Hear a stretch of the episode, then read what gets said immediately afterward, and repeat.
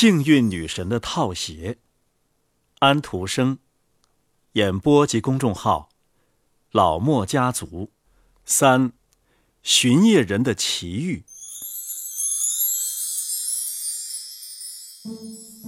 哦，那儿有一双套鞋。巡夜人说道：“那一定是住在上面的那位中尉的，就在门边儿。”这位老实人很想亲门铃，把鞋交给原主，因为那间屋子里啊还有亮光。可是他不想吵醒屋子里的旁人，于是他便由他在那儿了。哦，要是有这么一双东西穿在脚上，一定是很暖和的。他说道：“哦，皮子真软。”套鞋穿在脚上非常合适，啊，世界真滑稽！现在，中尉大概已经躺在他的舒服的床上了。不过，看看是不是这样，他正在地板上走来走去。这真是个幸福的人，没有妻子，也没有娃娃，天天晚上参加宴会。要是我是他，是啊，我就成了个幸福的人了。他刚讲完他的愿望，穿在他脚上的套鞋便起作用了，巡夜人变成了中尉，整个人和整个想法都变了。他站在屋子中央，手指间夹着一张玫瑰红的纸，上边写了一首诗。中尉自己做的诗，因为谁的一生不都曾有过诗情？只要把思想写下来，不就成了诗了吗？诗是这样写的：哦，我若发了财，多少次我这样祈祷着。那时我不过是个尺来长的孩子。我若发了财，我便会把军官来当。挎上佩剑，穿上制服，插上根羽毛，这一天终于来到了。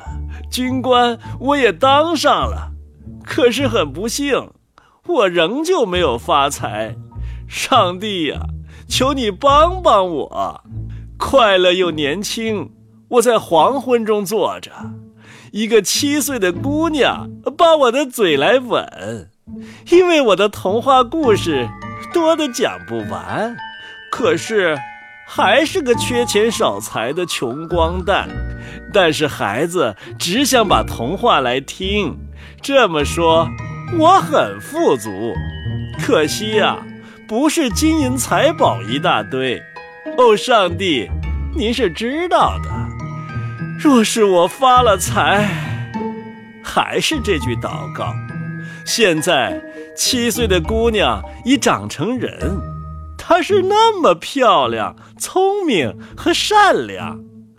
若是她懂得我心上的那个童话，若是她和昔日一样，我的意思是对我好。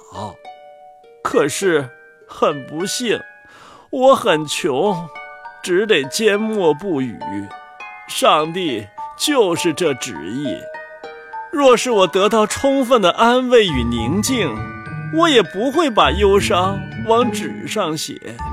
你，我亲爱的人呐，若是你了解我，就请读读吧，算是青春焕发时的诗。然而，最好还是不要把我来了解。我很穷，前途一片漆黑。上帝。保佑你。是的，恋爱中的人呐，就写这样的诗。可是有头脑的人是不会把它交去复印的。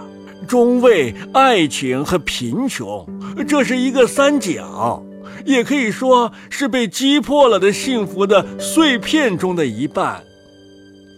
这一点呐，中尉也感到了，因此他把头靠在窗框上。深深的叹息着，唉，街上那个巡夜人立即比我幸福多了。他不知道我所谓的匮乏是什么。他有一个家，有妻子和孩子，他们为他的悲伤而流泪哭泣，也为他的快乐而感到高兴。若是我一下子变成他呀，那我一定比我现在要幸福得多，因为他比我幸福。巡夜人立即又变回了巡夜人，因为他是由于幸运女神的套鞋才变成中尉的。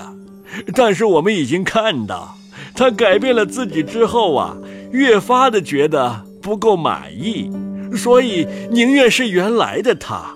因此啊，巡夜人才又成为巡夜人的。哦，真是一场噩梦，他说道。不过。也太滑稽了，我觉得我好像成了楼上的那个中尉，而且一点儿也没有意思。我惦记着我的妻子和孩子，他们等着亲吻我，会把我的眼珠都亲出来的。他又坐了下来，点着头，那梦啊还没有完全从他的脑中驱散，因为。他的脚上还穿着那双套鞋，一颗流星从天上划过。哦，它消失了，他说道。不过，总有许多流星是要陨落的。我倒很想更仔细点儿瞧瞧这些东西，特别是月亮，因为它从不会从我们手里消失。我妻子为他洗衣服的那个大学生说：“我们死后啊，我们就从这颗星飞到另一颗星上。”哼，这当然是瞎说，但也可能很有趣儿。要是我能在那上边跳一会儿，那么即使我的躯骨就倒在这台阶上，也是值得的。瞧啊，对于世界上的某些事情，你必须小心地发表意见，特别是你脚上穿着幸运女神的套鞋的话，那就要更加谨慎才行。听我说，巡夜人后来怎么样了？就人而言呐，我们大家不是都知道蒸汽输送东西的速度了吗？我们在火车上体验过，要不就在海上的轮船上经历过。不过和光的速度比起来呀，它只不过像树塔的动作或者蜗牛的爬行了。它比最快的马的速度还要快一千九百万倍。死亡是我们的心遭了电击，得到超脱的魂灵乘着电的翅膀翱翔。太阳光啊，只要用八分零几秒，便可以完成两千万里的行程；而借助电的速度得到超脱的魂灵，只需要几分钟便可以完成这样的旅程。太空中星球之间的距离，对于他们，并不比我们在同一个城市里朋友房舍之间的距离大。尽管我们朋友的房舍之间的距离是很近的。可是，要是我们不像巡夜人那样穿着幸运女神的套鞋的话，那么电对我们的心脏一击呀，便会使我们的身躯成为废物。只几分钟啊，巡夜人的魂灵便飞了五万二千里，到达月亮上去了。大家知道，月亮是由一种比我们地球轻得多的物质组成的。是一种我们可以称之为新飘落下来的雪一样的柔软的物质，它落在许多许多的环形山中的一个山上。这种环形山呐，我们曾在麦德勒博士绘制的大月球图上看到过。你也知道，你也知道的吧？环形山的内壁非常陡，底下像一个锅，足足有我们一丹麦里那么深。下面有一个城，看上去就像玻璃水中的鸡蛋清一样的柔和。塔尖、圆形屋顶和翻形的阳台都是透明的，在稀薄的空气中飘动。我们的地球则像一个巨大的火红的球。我们的地球啊，则像一个巨大的火红的球，在它的顶上转动。有许许多多我们称之为人的生物，但是他们的样子和我们完全不一样。他们也有自己的语言，然而谁也不能要求巡夜人的魂灵会懂他们的话。可是他居然懂了。巡夜人的魂灵很懂得月球邻居的语言，他们就我们的地球争论了一阵，对我们地球上面有人居住表示怀疑。对于明白事理的月球人，对于明白事理的月球人来说，地球的空气一定太浓。不适合住下去，他们觉得月亮才是唯一有生物的地方，真正是最早星球人类居住的星球。不过，不过，让我们回过头来看看东街巡夜人的躯体怎么样了。他的躯体呀，坐在那里，没有了生命。启明星从手中滑掉了，他的双眼盯着月亮，望着跑到月球上的诚实的魂灵。嘿。几点钟了？巡夜的一位过路的人问道。可是巡夜人没有回答。过路人轻轻地捏了一下他的鼻子，他的躯体失去了平衡，倒下躺着。要知道，这个人呐，现在是死的。捏他鼻子的那个人吓了一大跳。巡夜人死了，他报告了这件事儿。大家谈着这件事儿。清晨，躯体被人抬到医院里去了。如果魂灵这个时候回来呀，而且很可能回到东街来找自己的身躯，而又找不着的话，那一定是天大的玩笑了。他当然会首先跑到警察所，接着到户籍办公室，从那里查看死者的名单，最后啊，跑到医院。但是，值得我们庆幸的是，魂灵能主宰自己的时候。他是最聪明的，是躯体把他搞得蠢蠢笨笨的。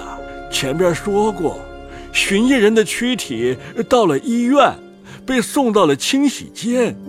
这里人们做的头一件事儿，自然是把他的套鞋脱掉。这时魂灵是要回来的，他径直奔向躯体，这个人立刻活了过来。他一再发誓说。这一夜是他一生中最可怕的一夜，即使给他两块银币，他也不愿再尝这个滋味了。不过，这一切呀都过去了。同一天，他办完手续出院了，可是套鞋留在医院里了。幸运女神的套鞋，安徒生。演播及公众号：老莫家族，三，巡夜人的奇遇。